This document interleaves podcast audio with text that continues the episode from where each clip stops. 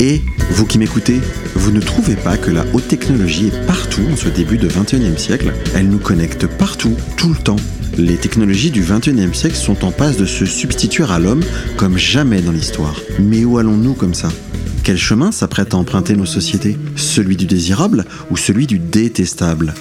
À ces questions, j'ai proposé à une honnête assemblée d'amis de confronter ces grandes mutations aux sciences humaines.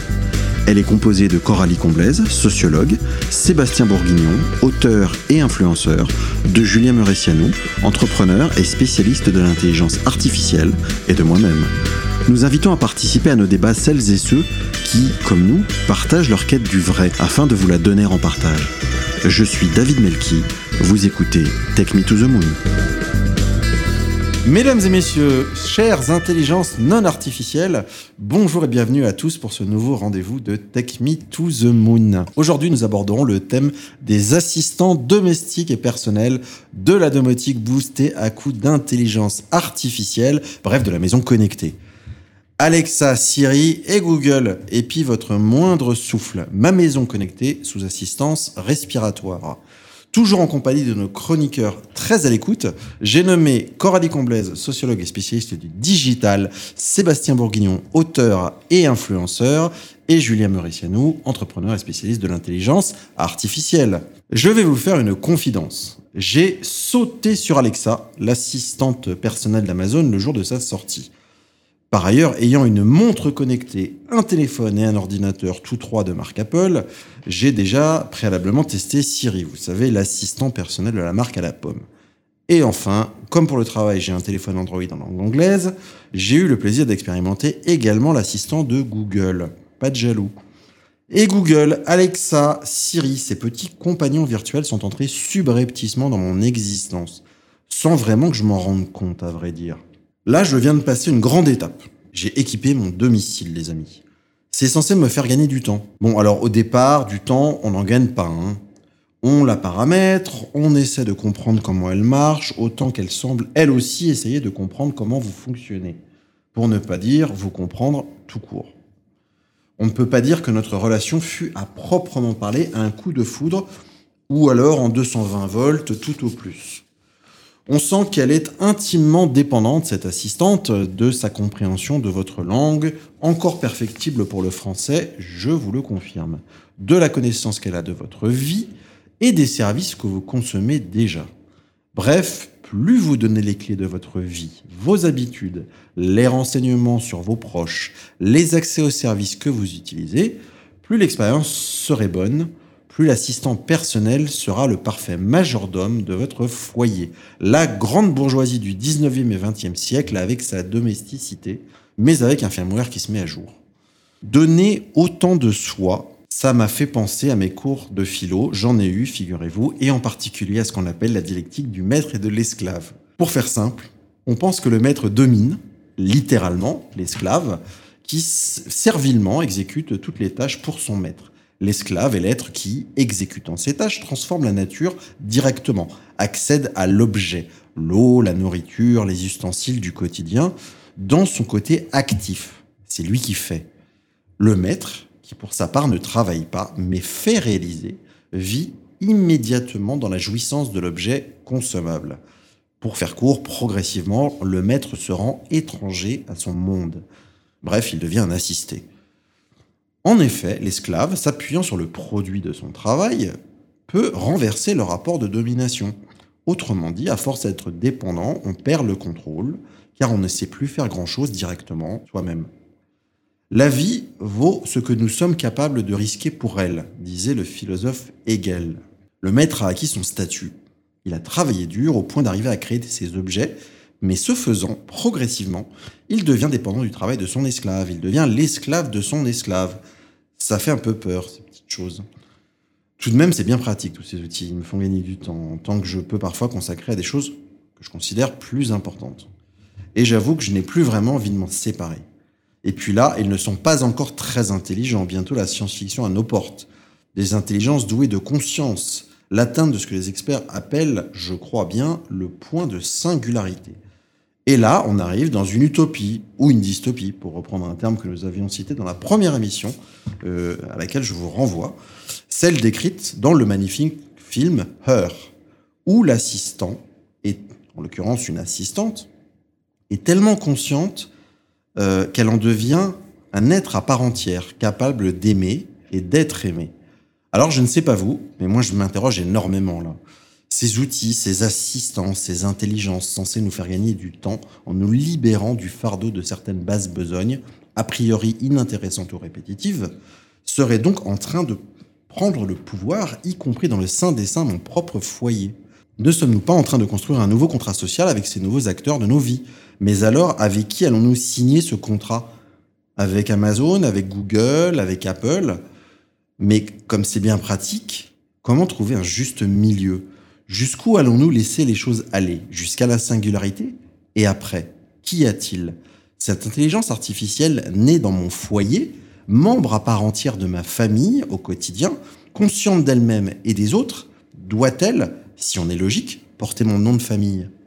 Et Sébastien, toi, dont on soupçonne que tu serais cette première intelligence artificielle dans ce corps trop parfait pour être totalement organique, et qui de fait a réponse à tout, Voudrais-tu nous illuminer de ton savoir quasi wikipédien, s'il te plaît, et par ailleurs me recommander trois packs d'eau et de la lessive pour demain entre 18 et 20 heures avec la carte de crédit habituelle, s'il te plaît.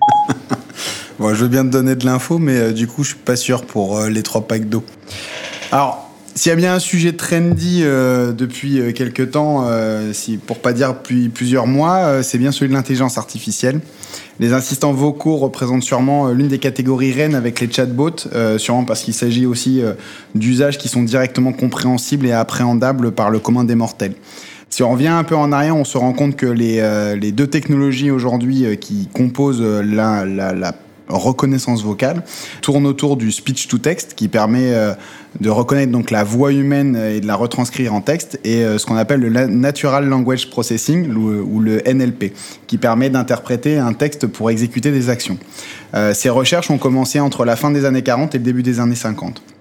Une grande partie de ces travaux ont été menés par euh, quelqu'un dont on, on, connaît le nom euh, et qui, qui, est de plus en plus reconnu de nos jours. Il s'agit d'Alan Turing, qui est un mathématicien et cryptologue britannique, qui a été auteur, euh, entre autres, de, de, nombreux travaux qui sont à la source aujourd'hui de l'informatique qu'on connaît et qui, qui donc a, a, pas mal révolutionné nos vies. Euh, pourtant, même si ces technologies sont assez anciennes, euh, elles ont fait irruption dans nos vies euh, très récemment. Si on reprend Siri dont tu parlais, c'est une techno qui date de 2007, avant d'être rachetée par Apple en 2010. Alexa, dont tu parlais aussi et que tu, tu viens de t'équiper, quant à elle, a été créée par Amazon en novembre 2014. On peut aussi citer Cortana de Microsoft qui a été présenté au grand public en avril 2014. Et enfin Google Home qui, elle, a été annoncée à la fin d'une conférence Google I.O. En, mai 2016. Il aura fallu presque 60 ans pour que ces technologies euh, soient concrètement développées et accessibles aux particuliers et moins de 10 ans pour qu'elles aient envahi l'intérieur de nos foyers. Selon une étude de Wavestone qui date de fin 2017, 1,8 milliard d'utilisateurs d'assistants personnels intelligents sont attendus d'ici à 2021 et il représentera à la même période un chiffre d'affaires de 15,8 milliards de dollars. Je sais pas pour vous, mais euh, personnellement, j'ai pas encore passé le cap, euh, à la différence de toi, David. Ça fait pas encore euh, partie de mes usages. il m'est arrivé d'utiliser une interface de type speech to text pour dicter un SMS ou un mail un peu long alors que je suis en mobilité. Mais le résultat, je le trouve pas super satisfaisant. En tout cas, ça reste encore perfectible. J'ai en revanche de nombreux amis dans mon entourage qui sont devenus des convaincus et qui pilotent une partie de leur habitation grâce à Google Home, par exemple, ou encore qui demandent tout et n'importe quoi à leur assistant virtuel, de la météo du lendemain jusqu'à de l'information sur un homme politique qui passe à la télé. Personnellement, ce qui m'a le plus épaté ces dernières années avec ces assistants, c'est lorsque j'ai vu ma nièce, il y a je pense à peu près trois ans de ça, utiliser la tablette de sa mère, lancer YouTube et cliquer sur le bouton d'assistant vocal pour lui demander de chercher la Reine des Neiges. À l'époque, elle avait, savait ni lire ni écrire, et pourtant, elle était déjà capable d'utiliser des outils que nombre de nos semblables ne comprennent pas vraiment. Donc, ces nouvelles interfaces d'échange avec la machine remplacent donc nos claviers et souris. Elles ont donc un impact direct sur ce qui ne semble pas encore évident aujourd'hui, le marketing digital, et en particulier sur ce qu'on appelle le SEO, c'est-à-dire euh, tout ce qui concerne le référencement naturel des marques sur le web. Si on part du principe que tout se fera demain à la voix, les entreprises qui tireront le plus de revenus sur Internet seront celles qui auront le plus su s'adapter très tôt à cette nouvelle forme de recherche de contenu et qui auront investi pour mettre à niveau leur contenu pour ce nouveau canal. il reste tout de même des questions légitimes sur le niveau d'écoute que peuvent avoir ces assistants, même lorsque vous ne les sollicitez pas. Ainsi, en octobre dernier, un bug a été corrigé par Google sur ses enceintes Google Home car un utilisateur avait euh, rapporté que son matériel avait enregistré son activité pendant plusieurs jours et avait ensuite envoyé les données sur les serveurs de Google. À l'heure de la mise en place de la RGPD, euh, donc cette nouvelle réglementation européenne sur la protection des données personnelles, il semble qu'il faille être encore prudent avec ces nouveaux assistants intelligents. Je pense qu'effectivement, c'est le, le maître mot. Et, qui dit prudence, euh, dit Julien. Bon, forcément, euh, Julien, tu as plein de choses à dire sur ce sujet, vu que ça fait partie de ton quotidien, globalement. On en est où, concrètement, de ce qu'on perçoit être l'intelligence artificielle domestique aujourd'hui? Parce que nous, on a euh, un truc qui nous paraît super intéressant, mais sans doute pour quelqu'un qui a déjà une vision assez construite de ce que vont être les 5 à 10 prochaines années, on va dire. J'imagine qu'on est au tout début. Ouais, tout à fait. Bah, déjà, c'est vrai que la, mise en perspective historique, elle était extrêmement intéressante. C'est quelque chose qui est, important de rappeler parce qu'il y a plein de gens qui ont l'impression que l'IA, elle est sortie de terre il y a 5 ans et les chatbots il y a un an ou 6 mois. Le premier chatbot fonctionnel, le premier programme qui mérite vraiment ce nom-là, il date des années 60. Il a été fait par quelqu'un qui s'appelle Joseph Weizenbaum. Et euh, ce qui est amusant, c'est qu'il s'est demandé quel était le, type de conversation le plus simple à imiter par un programme simple. Et du coup, il a fait un pied artificiel qui s'appelle Elisa, qui est disponible en ligne hein, si vous voulez essayer. Ça marche bien. Je sais pas si ça a guéri, mais en tout cas, euh, en tout cas, on s'y croirait. Donc effectivement, c'est quelque chose d'assez ancien. Là, ça commence à peine à rentrer dans nos maisons. Et je pense que c'est les balbutiements qui sont en cours aujourd'hui. Parce que comme tu le disais, Sébastien, quand on essaye, on voit qu'on atteint assez vite les limites de l'outil. Euh, il suffit de poser une question pas comme il faut. Il suffit de, peut-être mal prononcer quelque chose ou de de pas avoir réfléchi avant à comment est-ce qu'on allait demander ça à un assistant personnel parce qu'on fait l'effort, on a pris l'habitude avec les moteurs de recherche de savoir comment parler à un ordinateur en fait. Pour la plupart d'entre nous, ceux qui l'utilisent au quotidien, euh, Google ou Quant ou, d'autres moteurs de, recherche, on sait qu'on il y a une technique pour euh, poser des questions à un moteur de recherche. On fait pas les mêmes phrases quand on demande quelque chose à Sébastien Bourguignon ou à Google. C'est vrai qu'on atteint aujourd'hui encore assez vite les limites, mais ça évolue extrêmement rapidement. Euh, là, avec les dates que tu, que tu nous donnais, on voit que ça a à peine quelques années, hein, les, sorties de ces choses-là. Euh, un article que j'ai vu récemment qui était intéressant, euh, j'ai pas encore pu creuser ce qu'il y avait derrière. Donc, c'est un article de presse. Il faut que j'aille voir techniquement ce qui est vraiment derrière. Mais euh, une, une, intelligence artificielle vocale, disons, avec laquelle on peut interagir vocalement, a participé à un concours dans un, un, laboratoire israélien, un concours de, de débat contre des champions de débat, des gens qui, euh, qui font des compétitions euh, pour débattre et gagner des débats sur des thèmes. Alors les deux champions humains ont gagné, mais de très peu, sachant que les thèmes n'étaient pas donnés à l'avance. Donc on a juste donné un thème à une IA et à un débatteur professionnel. Et l'IA a réussi à faire changer d'avis dans son sens une bonne partie du public sur certains sujets. Et bref, ça se jouait à un, à un, cheveu. Si je dis pas de bêtises, excuse-moi, c'est que l'intelligence artificielle avait accès à Wikipédia je crois. Accès à tout Internet, effectivement, toutes les données qu'on veut, toutes les knowledge bases, toutes les bases de connaissances qu'on veut. Et en fait, ce qui c'est ça qui est, qui est amusant, c'est que ce qui est vraiment dur, faire un chatbot ou un assistant personnel, c'est une espèce de sandwich de technologie. Si on veut pouvoir poser une question en parlant à un objet et que ça nous réponde, il y a le speech, le speech to text dont, dont Sébastien a parlé. Ensuite, il y a la recherche en ligne qui correspond un petit peu à Google. Donc ça, mais Google, ça vous remonte des sites web qui sont pertinents par rapport à ce qu'on demande c'est pas encore un résumé, c'est pas encore une phrase, pas encore de la connaissance. Donc ça remonte des milliards de choses. D'ailleurs, on voit en bas de l'écran un milliard de résultats en, en 0,015 secondes. Et de ça, c'est encore une autre couche du sandwich. Il faut réussir à tirer l'essence de l'information qui a été demandée et d'en faire une phrase grammaticalement correcte. Donc c'est encore quelque chose d'extrêmement difficile. Et ensuite, il y a dans l'autre sens le texte to speech, qui est relativement facile pour le coup, pour exprimer ça aussi vocalement si on veut que l'assistant réponde vocalement. Donc tout ça, c'est des choses, chacune de ces couches, c'est quelque chose de techniquement extrêmement euh, difficile. Euh, et donc il y a cette, euh, cette nécessité d'aller chercher de plus en plus loin là-dedans, et on est encore au début de tout ça. Du coup, on parle de contexte. Il y a du contexte à Contextualiser euh, une interaction, un échange. Et, et, donc là, on en est, pour contextualiser, rien de tel que la connaissance de celui qui parle, j'imagine. Ouais. Donc c'est aussi pour ça que, que, que, les, trois GAFA, donc les GAA d'une certaine façon, qui, euh, qui rentrent dans nos maisons, font un tel effort pour rentrer dans nos maisons.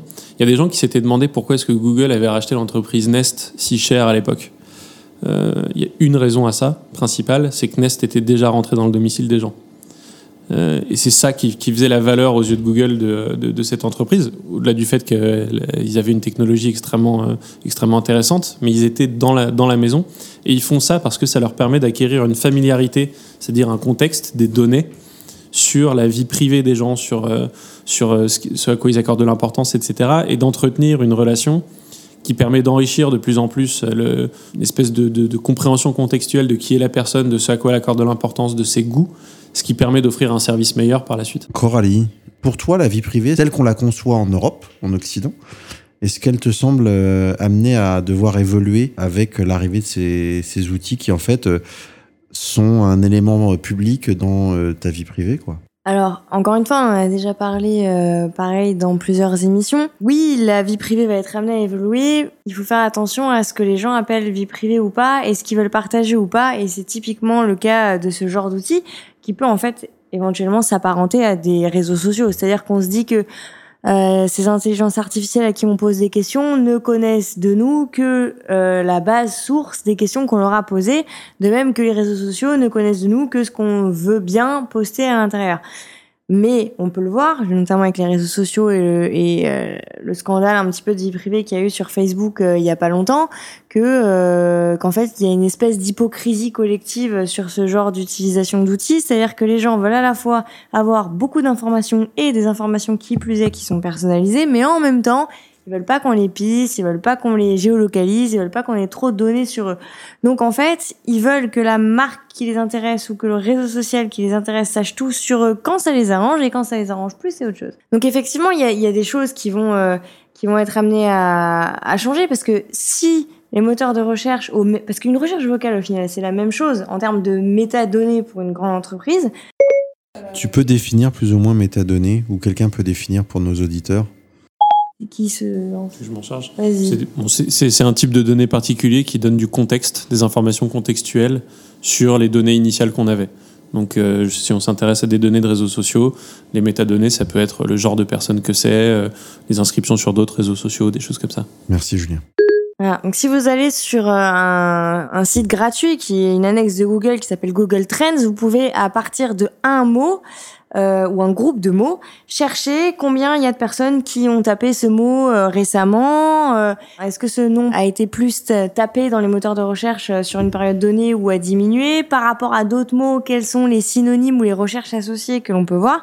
Donc en fait, au final, une recherche vocale, c'est exactement la même chose qu'une recherche écrite pour ces entreprises-là. Donc du coup, il n'y a aucune raison qu'elles soient enregistrées, puisque si demain tout le monde fait de la recherche vocale au lieu de faire une recherche écrite, forcément, il va y avoir une perte de data, donc je pense que c'est pour ça qu'ils les enregistrent. Après, moi, j'utilise très régulièrement l'assistance vocale de, Google. Donc, je dis OK Google et je pose des questions. En fait, c'est souvent quand je suis dans la rue et que je me balade et que je veux des informations sur ce que je vois. Je cherche une adresse, je sais pas où c'est, je suis en train de marcher, j'ai pas le temps. Je dis OK Google, c'est quoi l'adresse de telle boutique? Ou alors quand je visite des monuments, euh, quelle est la date de construction de telle cathédrale? Ça, ça m'arrive, c'est des choses comme ça. Mais Google, ce qu'il fait pour être sûr qu'il retranscrit bien ce que je suis en train de lui dire, parce que c'est de la reconnaissance vocale, mais il faut quand même qu'il arrive à retranscrire dans toutes les langues. Il me l'écrit en fait. Et je pense que c'est l'écrit retranscrit de, de la parole qui est enregistré au final dans les, dans les moteurs de recherche. Je ne sais pas exactement comment ça marche. Peut-être qu'il y en a un de vous deux qui sait euh, comment ça marche réellement. L'enregistrement vocal, au final, que les, les datas que les entreprises enregistrent, c'est quoi? C'est la retranscription écrite parce que l'oral je, bon, à, à, minima, il garde l'écrit. Après, je, moi, je sais pas exactement ce qu'il garde ou pas. Ensuite, des choses qui pourraient être intéressantes de garder, il garde pas l'enregistrement audio complet. Je pense que ça, ferait beaucoup, beaucoup de, de volume. Mais il garde des, euh, des espèces de signatures de ta voix pour pouvoir te reconnaître. Et puis, euh, il y a aussi une notion d'adaptation à la prononciation, à l'accent. Euh, je me souviens qu'au début de Google Home, j'étais aux États-Unis chez un ami britannique et que Google Home préférait apparemment mon accent français à son accent euh, parfaitement anglais, ce qui, euh, ce qui était assez, assez comique. Donc ils gardent, à mon avis, deux, trois informations comme ça sur, euh, sur la signature vocale. Ils améliorent la signature vocale. Je vois par exemple pour Amazon, ils ont euh, demandé à leur centre de tri en France pendant six mois aux employés euh, du centre de tri qui avaient des accents divers et variés euh, de d'utiliser le système pour en fait entraîner le Alexa à parler français. Et moi qui l'ai utilisé en anglais et en français, je confirme que c'est vraiment une question de temps.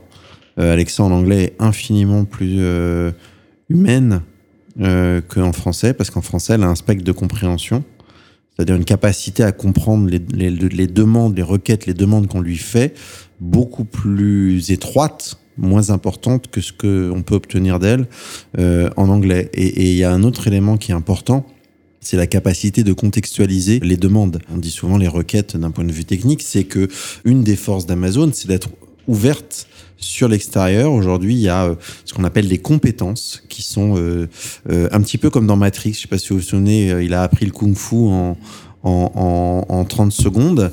Eh ben, c'est un petit peu pareil avec Alexa. Alexa, on lui dit connecte-toi à un système domotique pour allumer les lumières. Et si le développeur de la dite société a développé un, connecteur, c'est-à-dire un pont entre les fonctions de leurs produits et Alexa, à ce moment-là, tout d'un coup, Alexa sait gérer les lumières, sait gérer la télé, sait euh, envoyer une, station de radio. Et Alexa, aux États-Unis, a 20 000 compétences, 20 000 skills, ce qui fait que c'est un peu toute la différence entre un environnement pseudo-ouvert, on va dire relativement ouvert, ou en tout cas, il y a une capacité à interagir, et un environnement comme celui de, de Google, qui pour l'instant est très intelligent parce qu'il finalement eux, leur, euh, leur, euh, leur point de, de, de spécialisation, c'est la connaissance de l'individu avant tout, puisqu'ils ils, collectent de la data depuis toujours, de la donnée, et que donc, ben, eux, ils ont une bien meilleure connaissance. Moi, je teste les deux. En fait, pour tout vous dire, j'ai branché Google Home sur Alexa. Oui, je sais, c'est pas bien, c'est public, mais c'est vrai, je l'ai fait. Euh, j'ai programmé euh, via euh, un système avec l'API d'Amazon et Google. Et donc, je m'amuse régulièrement pour les besoins de, de cet épisode à tester les requêtes sur les deux assistants. Faut juste dire un truc très bizarre. Faut juste dire Alexa demande à Google de. Et donc à partir de là, c'est Google qui répond avec une voix différente. Et, euh, et donc j'ai testé les deux systèmes euh, sur exactement les mêmes requêtes, au même endroit, au même moment, avec le même micro, puisque c'est le même appareil physique. Et euh, effectivement, Google est beaucoup plus puissant pour contextualiser une demande, alors qu'Alexa, quand on lui donne les bonnes compétences, sera beaucoup plus forte pour en fait s'ouvrir au monde. Et, euh, et je me dis qu'en fait tout ça, c'est vraiment euh, l'assistant de demain il saura faire tout en fait. Il saura être ouvert sur le monde, il saura connaître euh, la compétence et, euh, et il connaîtra Coralie. Coralie, je t'en prie. Mais oui, oui, c'est exactement ça. Et en fait, Google, alors je pense c'est beaucoup plus précurseur que les autres. Euh, c'est une certitude même euh, sur sur ce marché-là. Et ce qui est intéressant, c'est qu'ils maîtrisent quand même la plupart des devices. Donc, en gros, les sessions qu'on peut avoir sur les ordinateurs portables, les téléphones portables ou les tablettes. Et en fait, il suffit qu'on se connecte à un compte Microsoft qui est plus ou moins connecté aussi à un compte Google, ou d'avoir une adresse Gmail qui est quand même l'une des adresses les plus utilisées parce qu'en fait, on peut utiliser gratuitement euh, l'équivalent d'une suite Microsoft Office, mais de manière gratuite via via les outils Google si on a une adresse Gmail pour avoir des données. C'est la même chose pour euh, se connecter euh, à son compte YouTube. C'est la même chose pour à peu près tout ce qu'on peut avoir comme type de compte. On peut avoir en fait un compte Google qui connaît tout de nous et, et avec lequel on peut tout faire. Et ce compte Google, moi je me suis il y a pas longtemps par exemple, il y a de plus en plus d'applications mobiles, ne serait-ce que quand on cherche son chemin et qu'on va sur Google Maps, qui demandent la géolocalisation. C'est à peu près le même euh, la même chose sur Facebook ou sur Instagram. À chaque fois qu'on veut se publier, un, publier un post, euh, il nous demande où est-ce qu'on est. Et pour pouvoir sélectionner le lieu où on est, on est obligé de se géolocaliser. C'est un petit peu la même chose avec Facebook qui a lancé euh, un service qui s'appelle Amis à proximité qui permet de géolocaliser à condition que ses amis aient sélectionné ce service aussi, euh, les amis qui sont dans notre zone la plus proche ou qui nous dit à minima s'ils sont à l'étranger afin qu'on sache s'ils nous répondent pas, si c'est normal ou pas, ce qui est quand même déjà un niveau intrusif un, petit peu élevé. On me dit voilà telle personne a été localisée à Stockholm euh, il y a trois jours. Donc en fait c'est normal si elle te répond pas parce qu'elle a été géolocalisée à Stockholm. Elle s'est auto géolocalisée à Stockholm. C'est intrusif dans une certaine mesure parce que on a la possibilité de l'activer ou pas. Mais Facebook a peut avoir ce type de données et Google c'est encore pire parce qu'il y, a tellement d'applications ou d'usages de Google qui sont faits pour activer la géolocalisation qui sait où on est partout. Et moi, j'ai découvert dans mes paramètres il y a pas longtemps, par exemple, parce qu'on ne le sait pas forcément, qui garde exactement toutes les positions des tous les lieux auxquels on a été visité et j'ai réussi à faire l'historique de là où j'étais, mais à des endroits où je me souvenais pas du tout. Est-ce que pour vous, on est en train de, de, rentrer dans un système effectivement où on est en train de s'asservir euh, tout seul comme des grands? Et pour vous, est-ce que les choses vont changer lorsque on sera réellement dans une interaction avec une vraie intelligence artificielle? Ce qu'on n'est pas aujourd'hui, puisque Julien nous l'a expliqué. Aujourd'hui, on a euh, quelque chose qui mime une intelligence artificielle de manière comportementale et, et, adaptative, mais de manière limitée. Du coup, à quel moment on ne pourra plus s'en passer? C'est-à-dire qu'aujourd'hui, on peut s'en passer. La dialectique du maître de l'esclave, c'est le moment où la prise, où la perte de prise en de, de, de, de capacité à la subsistance rend le maître esclave de l'esclave. C'est-à-dire, euh, il ne sait plus comment euh, cultiver, comment, aller chercher de l'eau. euh, Euh, il sait plus comment faire ses lacets et à un moment donné, il est devenu de fait esclave parce qu'il a oublié euh, ces choses qu'il avait sans doute dû savoir faire un jour. À quel moment on pourra plus s'en passer? Est-ce que c'est envisageable? Euh, Est-ce que c'est déjà le cas? Et à quel moment celui qui décide de se déconnecter du système parce qu'il ne veut pas être dépendant aura un, un malus par rapport à tous les autres? Je pense que c'est déjà un peu le cas, pas forcément avec les assistants personnels, mais il y a qu'à regarder les smartphones et les réseaux sociaux. Euh, J'ai un ou deux amis qui font de la résistance, qui sont pas sur Facebook, qui veulent pas s'inscrire là-dessus. Et on effectivement, en a tous ils, comme ça. bon, bah, ils ratent des soirées parce qu'on oublie. euh, ah oui, c'est vrai, t'es pas dans le groupe, je sais pas quoi. Euh, donc il y, a- il y a déjà cette question-là. Je pense qu'on a tous eu aussi des moments un petit peu tendus euh, quand on capte pas ou qu'on n'a plus de batterie ou euh, on voit ce que ça déclenche déjà chez nous. Donc il y On a a une ou de deux crises d'hystérie de Coralie sur le de plateau. Ah, mais moi, c'est une cata. hein. C'est euh, d'ailleurs ces deux choses à rajouter en bas de la pyramide des besoins euh, de Maslow, euh, c'est le Wi-Fi et la batterie. C'est plus important que la, que la nourriture. Donc ça va, ça va aller très vite et les assistants personnels effectivement ils donnent une une espèce de transparence euh, à la technologie qui est assez fascinante. C'est-à-dire que on peut s'adresser euh, petit à petit à des technologies sans sans faire aucun effort d'adaptation.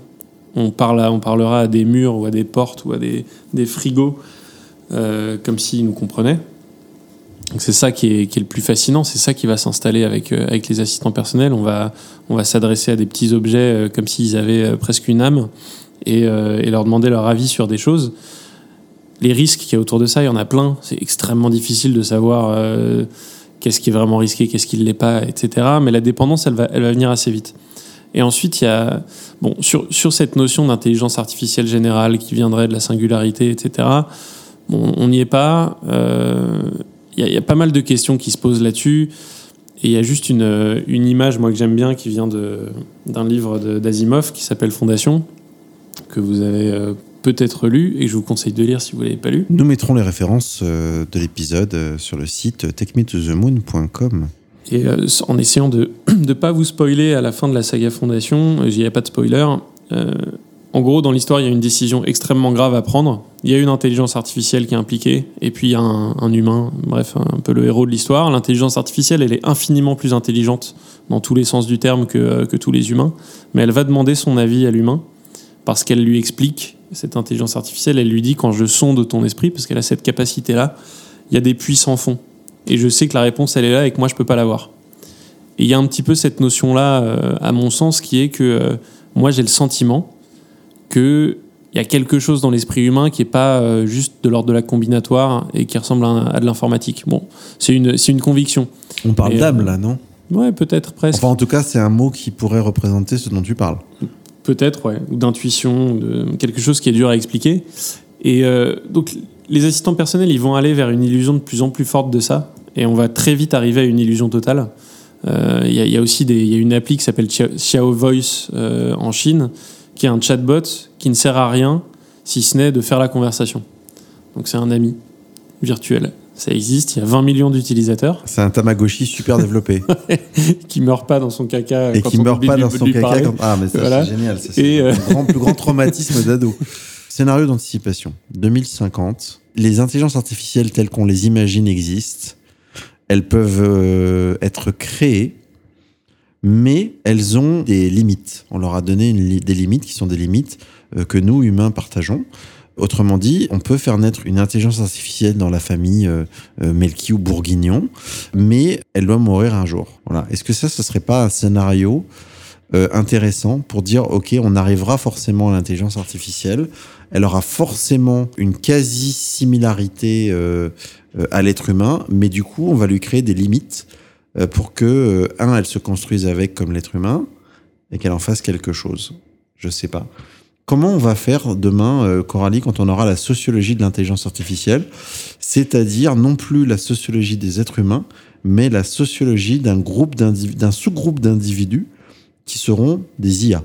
Euh, alors, à répondre comme ça, euh, je sais Sacrée question. Moi, quand j'entends IA, ça me fait un petit peu penser aux androïdes du coup. Donc il y a eux, les modèles des robots. Et à chaque fois que j'entends ça et que je vois ça, je ne peux pas m'empêcher de penser, désolé David, au personnage de David dans euh, le film Alien. Euh, je ne sais pas si vous voyez à peu près euh, ce Pas qui du se passe. Bah, en fait, en fait, en gros, si les, les gens qui sont dans le film Alien sont coincés sur les planètes avec tous ces aliens et tout et tous ces, ces, ces monstres, c'est à cause de l'intelligence artificielle qui est censée les aider et qui a trouvé euh, dans les populations aliens qu'ils ont trouvées sur la planète une sorte d'amour et de procréation d'une autre race euh, qu'il trouve meilleure que la race humaine qu'il a lui-même créée. C'est-à-dire qu'en gros, c'est typiquement l'androïde qui est devenu plus intelligent que son créateur humain qui normalement euh, est, est censé être juste doté d'intelligence et pas de qualité humaine, donc pas d'émotion et pas de sensibilité. Et lui, il se trouve qu'il a développé une sensibilité notamment à la musique, notamment à l'art, notamment à la science. C'est-à-dire qu'il a réussi petit à petit euh, à développer ces compétences-là et qu'il essaye d'en faire quelque chose par, par, par lui-même. Donc effectivement, c'est l'esclave qui devient, pour le coup, supérieur au maître et qui fait croire que tout le monde est en danger, qu'il va essayer de sauver tout le monde, mais en réalité tout est calculé et c'est lui qui finit par euh, engendrer les nouveaux aliens qui vont essayer de détruire les humains euh, là où il est. Donc en fait, moi je pense que si ça reste des, intelligences artificielles robotiques, c'est-à-dire sous forme désinstrumentalisée et dématérialisée, donc avec des outils qu'on a dans les mains comme les téléphones, les tablettes, à la limite déjà ça fait moins peur parce que ça a moins l'apparence humaine des choses comme ça et peut-être ça a moins euh, vocation à prendre le, le contrôle sur les choses, quoi qu'on peut quand même se poser la question, notamment dans la domotique. Est-ce que si euh, je dis aux lumières, euh, lumière éteignez-vous, et que en fait, euh, au bout d'un moment, ma maison, elle prend le contrôle et elle pète un câble, et en fait, je me retrouve enfermée chez moi parce qu'elle a pas envie de m'ouvrir, on sait pas ce qui peut se passer. Les intelligences artificielles, elles ont pas vocation à, à paraître dangereuses pour l'instant, puisque ça reste des objets électroniques. Mais à partir du moment où éventuellement on les inclurait dans des robots, comme on est en train d'essayer de faire, notamment dans beaucoup de pays asiatiques, notamment au Japon, euh, notamment comme on a pu voir sur les derniers salons euh, de technologie. Comment il s'appelle le petit robot là? Il y en a plusieurs, il y en a trois. C'est la même compagnie euh, start-up Ah, française. euh, Nao. euh, Il y a Nao, Roméo et euh, il y en a un troisième. Où en fait on lui pose des questions, il bouge et Hmm. il est en capa- capable de répondre à des questions. Là déjà, on se demande si s'ils se connectent entre eux, ils peuvent pas interagir, on sait pas. Mais alors là, tu, de nerfs, ouais. ouais, là, tu relis la corporalité euh, à quelque chose. euh, tu, tu crées un, un, un- un morphisme, là, un anthropomorphisme. Moi, je me. Alors, pour reprendre déjà sur le, le fil, Julien, à ton avis, euh, la, la singularité, aujourd'hui, personne n'a la réponse, évidemment, mais on l'estime à quand? C'est-à-dire le moment où la première intelligence artificielle aura conscience d'elle-même, c'est-à-dire aura la conscience de son existence et euh, la conscience de son individualité, c'est ce qu'on appelle la singularité. C'est le moment où on sera réellement dans euh, ce qu'on voit dans les films d'anticipation, pour pas dire de science-fiction. Et là, on n'est plus dans la mimique de comportement purement, en tout cas préprogrammé, mais dans la conscience de quelque chose qui va se développer hors de ce qu'on lui a appris à faire, puisque par définition, elle se pose des questions sur elle-même et donc en découle tout un tas de processus, dont l'apprentissage. Bah, alors il y a, il y a plusieurs choses là-dessus. Euh, savoir quand est-ce qu'il y aura une prise de conscience d'une IA par elle-même, c'est un changement de nature. Donc c'est pas euh, c'est pas une extrapolation de, euh, d'une évolution qui se passe aujourd'hui, c'est une rupture. Donc par définition, prédire une rupture, c'est très compliqué. Il y a des gens qui disent 2029, d'autres qui disent jamais. Bon, c'est c'est extrêmement difficile de savoir. À mon sens, on a, vraiment le temps. Si ça arrivait, on a vraiment le temps. Et je pense pas qu'avec une informatique du même type que ce qu'on a aujourd'hui, quelle que soit la puissance, on arriverait à, à avoir quelque chose qui a une conscience. Ça, c'est une opinion personnelle. Euh, et ensuite, il y a la question de savoir, Donc on parle d'informatique quantique. Par exemple, ça, ça, ça change un petit peu le- la question, euh, à mon sens. Il y a des choses qui seraient possibles, euh, qui seraient assez différentes, en- d'une nature un petit peu différente de ce qu'on peut faire aujourd'hui, avec l'informatique classique. Ce qui est drôle, c'est qu'il y a beaucoup de gens qui se rendent compte que la physique quantique serait là où euh, serait le multivers où les âmes seraient pour ceux qui croient. Donc c'est assez amusant de voir ce parallèle. Peut-être.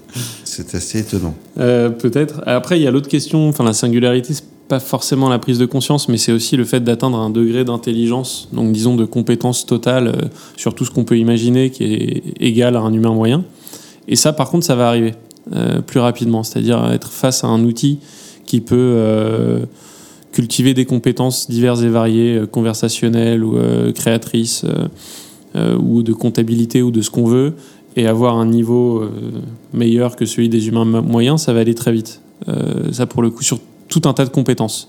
Donc c'est pas une intelligence artificielle générale au sens propre du terme, mais c'est quelque chose qui va démontrer une intelligence pratique, une mise en œuvre d'intelligence supérieure aux humains dans euh, quasiment tout ce qu'on peut imaginer. Donc ça, bon, quand je dis très vite, c'est pas tout de suite non plus, hein. euh, mais, euh, mais ça, ça, ça risque d'arriver quand même.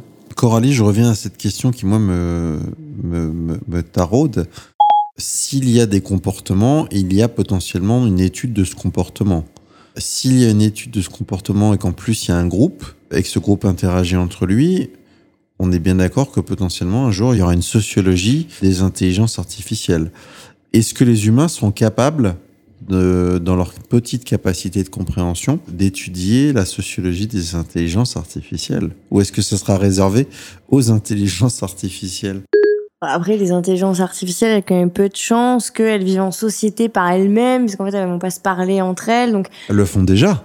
oui, mais euh, parce qu'elles sont poussées à euh, s'auto-répondre. Et encore une fois, c'est sur des mots-clés. Par contre, ce qui est intéressant, en revanche, c'est d'analyser cette notion de mots-clés et de se dire que, au final, le résultat des recherches qu'elles vont produire peuvent peut-être être, être orientés dans un sens plutôt que dans un autre. Et donc, elles peuvent éventuellement pousser à une uniformisation de la pensée sur un sujet. C'est-à-dire que si euh, sur un mot-clé, j'ai plusieurs possibilités de réponse qui peuvent être similaires ou alors au contraire totalement différentes, elles poussent d'abord une première information qui, euh, au final, le choix de l'information qu'elle pousse en premier est quand même relativement ou subjectif ou en tout cas contrôlé par quelqu'un qui a dit à l'intelligence artificielle que c'était la première des choses à, à contrôler. Mais ça peut être sur des choses extrêmement basiques. Par exemple, le fait que quand on passe devant un monument et qu'on demande, euh, j'en sais rien, information sur Notre-Dame de Paris, la première chose que, que la voix de Google nous dit, c'est Notre-Dame de Paris a été construit en telle année euh, par l'architecte machin. Et en fait, mais pourquoi c'est cette donnée-là qu'elle choisit de sortir en premier et sur le peu d'intervalle qu'elle parle, parce que c'est quand même limité, elle parle pas pendant une heure, hein, c'est-à-dire qu'elle ne lit pas l'ensemble de la page Wikipédia, peut-être quatre ou cinq données clés qui sortent, mais pourquoi est-ce qu'elle a choisi celle-là en particulier et pas d'autres? Et en fait, du coup, on peut se poser la question sur tous les sujets. Et c'est euh, c'est la problématique de l'optimisation euh, de la donnée parce que quand l'intelligence artificielle, en l'occurrence, elle va te, te répondre à la question euh, que tu lui poses. euh, si demain tu lui dis euh, donne-moi, euh, je, je veux commander une pizza, prends-moi une 4 fromages. Euh, quelle pizzeria il va choisir Ah oui, oui. Alors, ouais. Ta pizzeria préférée, celle qui est euh, remontée comme euh, dans les résultats de recherche Ou la celle plus, qui est le plus près de toi, celle qui est le géographiquement. plus près de toi. euh, et dans ces cas-là, euh, si le truc est bien optimisé, bah, tu auras la chance de pouvoir être celui qui va livrer la pizza, mais tu n'auras pas la chance de pouvoir être classé comme sur la page de recherche de Google dans le top 10 des euh, meilleurs résultats. Alors c'est très intéressant ce que tu viens de dire Sébastien puisque précisément j'ai tenté l'expérience de la 4 fromage avec euh, le système d'Amazon et j'ai demandé. Et en l'occurrence et c'est là où ça va à mon avis amener euh, le, sujet euh, et le, notre échange sur euh, une, dimension qu'on n'a pas encore beaucoup traitée qui est la dimension commerciale. En l'occurrence, celui sur lequel la 4 fromage a été proposée d'être commandée, c'est le connecteur qui avait été développé. Et il se trouve que c'est le connecteur d'une grande chaîne de pizzeria américaine qui commence par D, qui termine par ce, pour ne pas le citer parce que je ne, je ne peux pas. Et que donc c'est très intéressant parce que tout d'un coup, tu lui demandes une information de nature générale et il va te pousser un résultat de recherche qui est en fait un résultat de recherche, on va appeler ça sponsorisé ou en tout cas qui n'est pas, euh, qui ne, qui ne va pas chercher sur l'ensemble des possibles. Euh, Euh, qui va pas te laisser le choix surtout. Bah, euh, T'as pas de, t'as- le, seul moyen de restitution qu'elle a, c'est de te donner euh, une réponse. Elle va pas te donner euh, la liste à l'après-vert des 10 réponses possibles en te demandant laquelle tu veux choisir. Parce que euh, intellectuellement, et euh, je pense qu'on est tous euh, pas capables de se dire, euh, on va attendre qu'elle fi- qu'elle ait fini de me lister tous les résultats possibles pour que je dise, ouais, alors tu vas me prendre la pizzeria numéro 4 là dans la liste parce que je l'avais noté et c'est celle-là que je veux. Alors que sur Google, concrètement, quand tu fais ta recherche, euh, c'est comme ça que tu vas faire ton choix. Est-ce qu'il n'y a pas un petit côté anxiogène à se dire que euh, elle écoute tout, même quand tu lui demandes rien? C'est vrai que c'est- une notion qui est un peu flippante et pour prendre un peu de recul, moi c'est quelque chose que j'adore en fait quand on parle d'intelligence artificielle, que ce soit sur les assistants domestiques ou autres, c'est que ça nous oblige à nous poser des questions sur les valeurs. Et c'est ça qui est génial, c'est dingue. C'est-à-dire qu'on parle d'informatique, on parle d'outils informatiques, donc euh, vraiment du, du, quelque chose de, très rationnel, de très, euh, très froid en fait quand on, quand on en fait au jour le jour. Mais comme on commence à s'attaquer à la relation humaine, à la programmation de la relation humaine, de la connaissance, de ce que c'est que la connaissance, d'un ensemble de compétences, etc., et même à de, à de l'émotionnel, puisque cette notion d'interface euh, et de remplacement d'humain, ça pose des questions qui sont euh, tout à fait fondamentales. Et, euh, et là, on a fait le tour, c'est assez amusant sur les différents sujets, de questions qui sont primordiales et qui intéressent les philosophes depuis la nuit des temps. Donc on a parlé de, alors libérer du temps, mais pourquoi faire? Est-ce que c'est pour être sur les fauteuils comme dans Wally Pourquoi faire? C'est-à-dire, c'est quoi, l'utilisation humaine du temps qui est, géniale? Qu'est-ce que c'est? Pourquoi faire? Si on n'a plus, besoin de quoi que ce soit, on fait quoi de notre temps? C'est une question, c'est un, abîme, c'est génial. Ensuite, euh, c'est quoi le problème dans le fait de nous remplacer? Pourquoi c'est un problème? Nous remplacer dans tous les, tous les boulots, etc. Pourquoi faire? Euh, L'humain, augmenté, vers où? Dans quelle direction?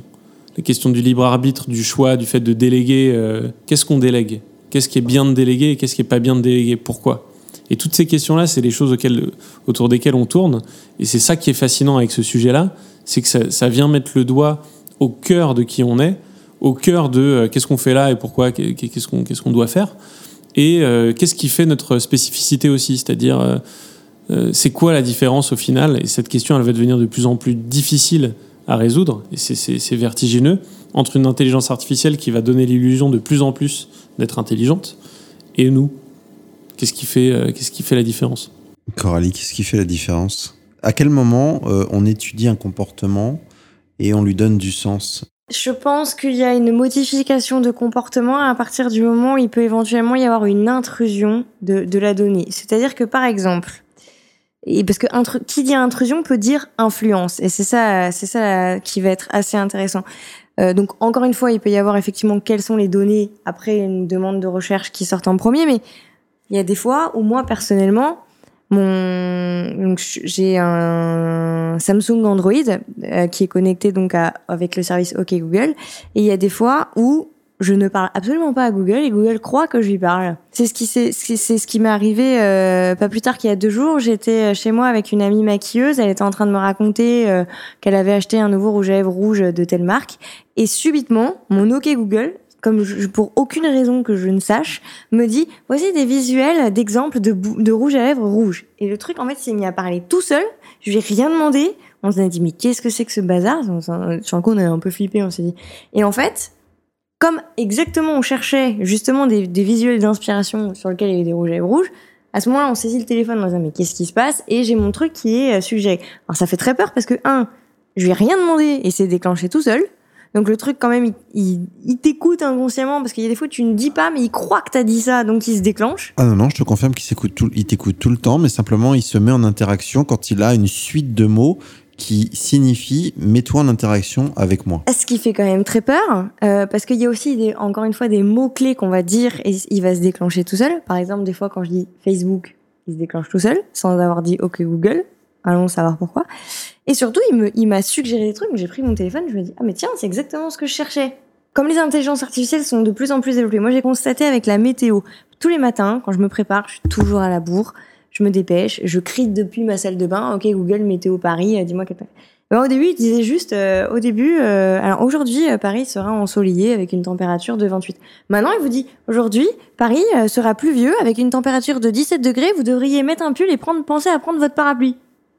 Et en fait, petit à petit, il y a de plus en plus d'informations qui se développent. Et, euh, et, et je trouve ça euh, jusqu'au jour où demain on va nous dire euh, pour information euh, sur les six derniers mois la tendance qui s'est le plus vendue ce sont des parapluies qui sont verts à pois rose donc en fait si t'as pas un, parapluie vert à pois rose tu ne peux pas sortir aujourd'hui de chez toi Coralie avec ce temps pluvieux.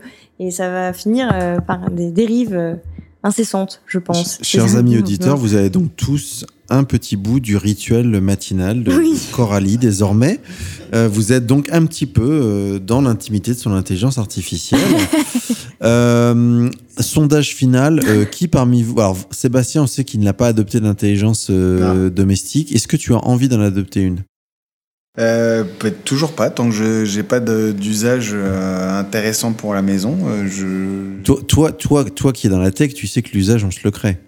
Oui, je suis d'accord avec toi. L'usage, on le crée euh, parce qu'à un moment donné, on s'y confronte. Mais voilà, pour l'instant, je me dis, si j'en achète un, je, je, je crains de l'avoir dans un coin et puis de pas l'utiliser. Ouais. Julien, toi, tu as... Alors moi, j'ai Ça titille ou pas?